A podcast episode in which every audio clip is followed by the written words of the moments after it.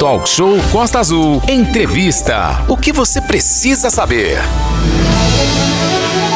9 horas e 8 minutos. De volta aqui no Talk Show com música e informação em 93.1.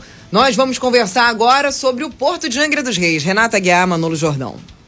Sim, Aline, e a gente vai firme e forte bater um papo sobre esse grande pilar da economia de Angra dos Reis. As carretas chegando, a economia girando e o Porto de Angra dos Reis, que é administrado pela empresa Splenda, tem aí navios agendados. No finalzinho do ano passado já teve aquele momento histórico da retomada aí das atividades no porto. E para falar um pouco sobre essa questão, a gente tem o prazer de receber agora o Felipe Nogueira. Ele é mais conhecido carinhosamente como Felipe Chulipa. Ele está lá no Porto nesse instante. O Felipe Chulipa, ele é graduado em logística, ex-dirigente sindical e trabalhador de capatazia, Manolo. Vamos lá, vamos falar com o Felipe É, e mandar um super tem- abraço à galera lá no Porto, lá vibrando, tá dando microfonia lá.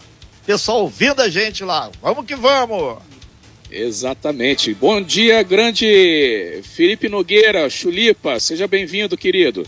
Bom dia, Manolo. Bom dia, Renato. Bom dia a todos os ouvintes da Rádio Costa Azul. Agradecer primeiro a Deus por esse dia maravilhoso, né? É, agradecer a Costa Azul por esse espaço que dá para o setor portuário, para a gente estar colocando aí é, toda a dinâmica, toda a retomada, todas as lutas que estão por vir ainda pelo setor econômico, que foi o primeiro setor econômico na cidade, né? Só existia o porto e a pesca, não existia nem o estaleiro, não existia a usina, não existia a, UTBIG. Então, o porto ele tem a sua história, tem a sua importância e ele merece todo o respeito dentro desse contexto econômico da cidade. É, a gente lembra que realmente, né, atividade antiga, né, mais antiga de Angra. Agora, Chulipa, o Porto ele ficou um bom tempo é, parado, né, sobre essa questão de cargas, é, de- se não parou, diminuiu bastante, e agora acende uma luz, uma esperança, né, de novas cargas chegando, novos trabalhos, pessoas sendo contratadas, o trabalhador tá mais animado, mais feliz, aí, inclusive os trabalhadores, aí deu pra gente ver aqui, dando tchau pra gente aqui, dando aquele alô, né? O pessoal tá animado com essas cargas novas que têm aparecido aí no, no porto, né, Chulipa? É, com certeza, Manolo. A questão é que o Porto está há mais de 10 anos, né, cara, sem movimentar carga de longo curso, né? Que a gente diz que é a carga solta, né? É, foi na última, na última operadora que movimentou carga foi a Planeta Operadora, né? Depois entrou a Tecnip com a questão focada no offshore, no apoio logístico à Bacia de Santos.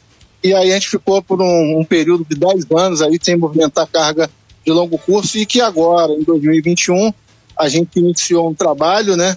Os trabalhadores portuários, o sindicato, a Câmara Municipal, né? a Prefeitura, a própria Esplenda, foi aí uma união de forças para a gente estar conseguindo colocar esses clientes aí através de custeio, de redução econômica, através da redução do ISS, através da Prefeitura, né, a Câmara e a Prefeitura, e a gente hoje consegue ver aí os primeiros resultados.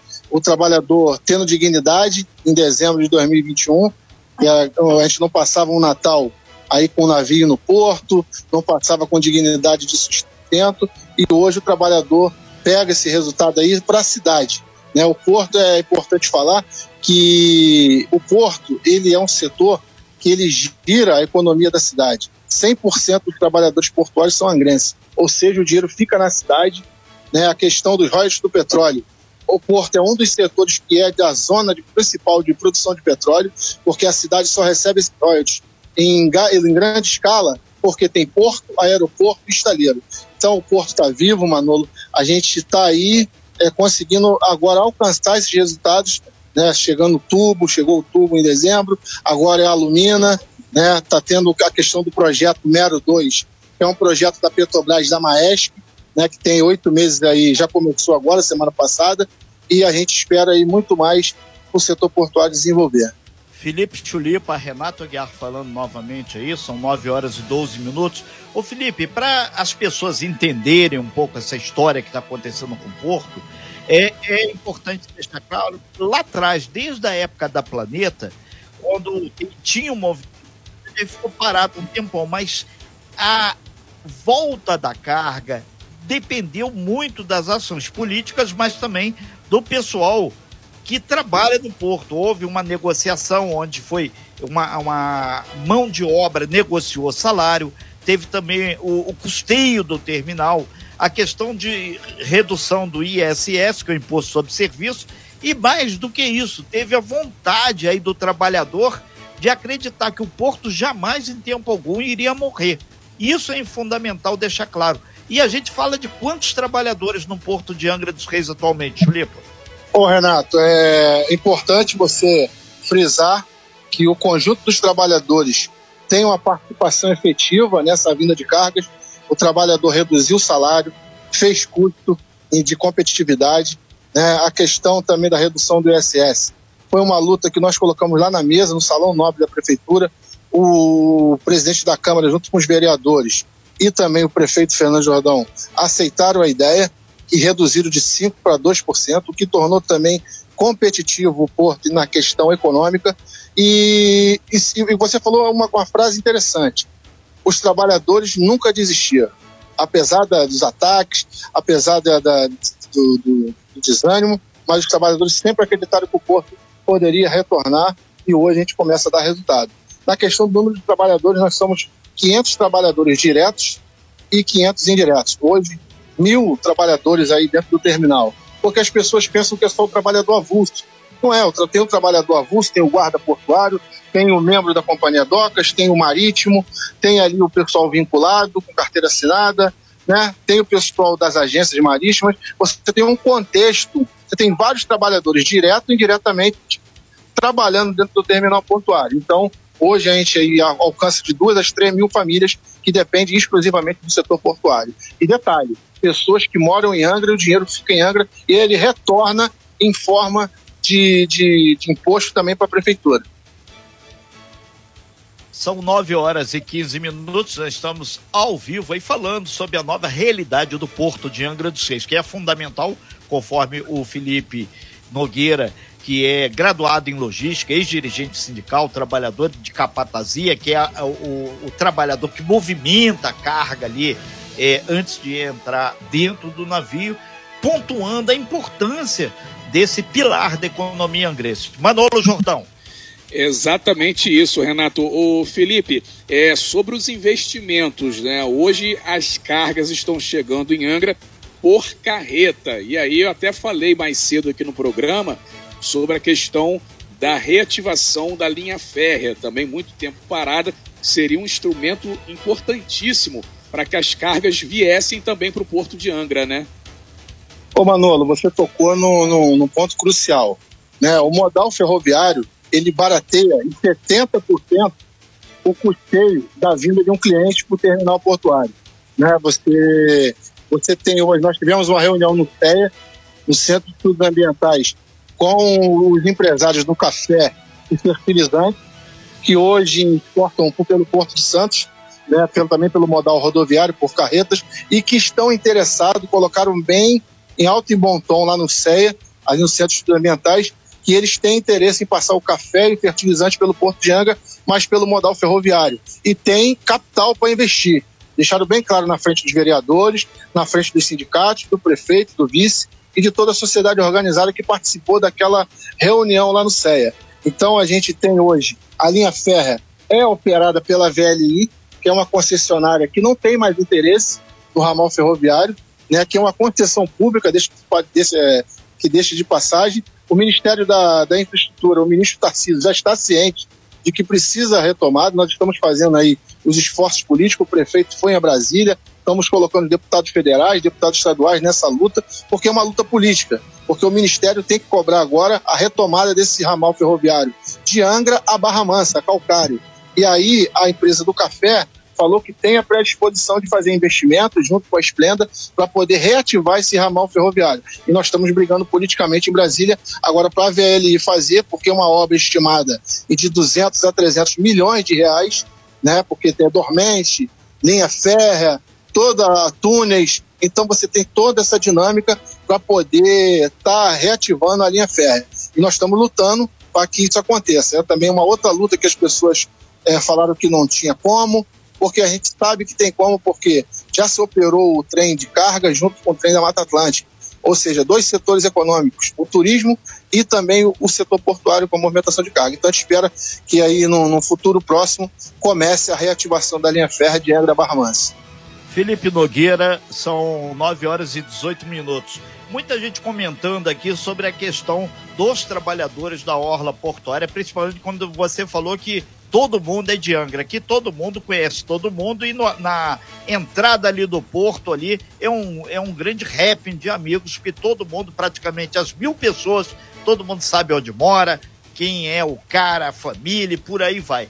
Agora tem uma questão aqui que está chamando a atenção, as pessoas estão falando, e tem alguma sinalização à volta dos produtos siderúrgicos da CSN? Isso é um momento do passado, isso não está colocado agora na pauta para ser discutido. O que está colocado é a questão do, do agronegócio, é o café lá de Minas, é, é materiais para suporte das plataformas offshore. Isso é o que está colocado agora e o que está rendendo trabalho, né? Ô, Renato, a questão da, da, da era do siderúrgico, nós tivemos uma era é, saudosa no Porto de Angra, que foram as bobinas, foram as folhas de flâner, foram os tarugos, e também a questão da Gerdau, né, do vergalhão, do fio máquina, de toda essa, essa dinâmica aí. E o, a Gerdau ela não está descartada de voltar pela linha férrea, nem a própria CSN. A gente depende da linha férrea voltar para estar tá oferecendo aí é, custo para as, as empresas siderúrgicas para voltar para o Porto de Angra. Agora, nesse momento, nós estamos com os tubos da Valorec, que estão sendo, exportados aí para a questão é, de saneamento e também de offshore, a questão da alumina e também o projeto da Petrobras e Maestro. É o que já começa a dar os resultados em relação ao terminal. Mas a era a questão siderúrgica ela não está descartada e aí a gente no futuro próximo, na retomada da linha férrea, a gente pode também avançar para esse, esse lado do produto siderúrgico, Renato. É, Felipe, já caminhando para o fechamento da tua participação, a gente agradece bastante aqui, são 9 horas e 20, só para deixar claro que, na verdade, a retomada, a reconstrução da linha férrea, o pessoal da Defesa Civil foi lá, foi dar uma olhada, ver a parte de encosta, mas é um conjunto é a questão da logística, é um conjunto de fatores. Então, na verdade, essa questão linha férrea está repousando lá também com o ministro Tarcísio, que tem a ver e muito com os investimentos, não só na linha férrea, mas também com infraestrutura, que passou pela privatização aí do leilão da CCR, né, que foi que venceu, rodovia Rio Santos, melhoria da RJ 155, porque a logística é fundamental para o porto estar é com acessibilidade. Com certeza, Renato. Com certeza a linha férrea, ela com certeza, Renato. É... A linha férrea ela barateia em 70% o custo da vinda de qualquer cliente, né? E a linha férrea a gente está vivo nessa luta aí para trazer. Né? Já demos o primeiro passo, já colocamos na mesa, o ministro já está ciente. A VLI já está sendo cobrada, que é a detentora aí que é um grupo chinês junto com a Vale, para poder ou reativar, entregar, eles já querem entregar o trecho. Então, ou reativar essa, esse custeio de 200 milhões, ou deixar alguém fazer através de ortoga para poder reativar o ramal ferroviário de Calcário a Barra Mansa, uma vez que o Porto Seco de Varginha, ele já tem o trecho de Varginha, Barra Mansa já reativado. Então a gente espera que no futuro próximo a gente traga boa notícia aqui para a Costa Azul em relação à linha férrea e na questão da carga, os trabalhadores estão felizes, fizeram a sua parte na questão econômica, estamos na luta, o porto está vivo e viva o trabalhador portuário. É, bem, boas notícias é o, o que precisamos, né, Chulipa? Esperamos aí essas boas notícias vindas é, do Porto, sim. Inclusive tem que cobrar lá o, o Tarciso, porque o Tarciso ele vem candidato a governador de São Paulo, daqui a pouco ele se afasta do ministério, então tem que ficar logo em cima do Tarciso lá, que é o ministro da Infraestrutura. É, Chulipa, um abraço aí, obrigado pela sua participação, um abraço para você, para todos os portuários aí de Angra dos Reis, viu? Obrigado, Manolo, obrigado, Renato, Aline, obrigado a Costa Azul pelo espaço. É muito solícito aí de, aos trabalhadores portuários, ao setor econômico, né? E estamos à disposição. Qualquer notícia aí nova, a gente leva até vocês aí para poder toda a população estar tá sabendo o que está acontecendo na questão econômica do setor portuário. Um abraço, fiquem todos com Deus. Sem fake news. Talk show. Você ouve? Você sabe.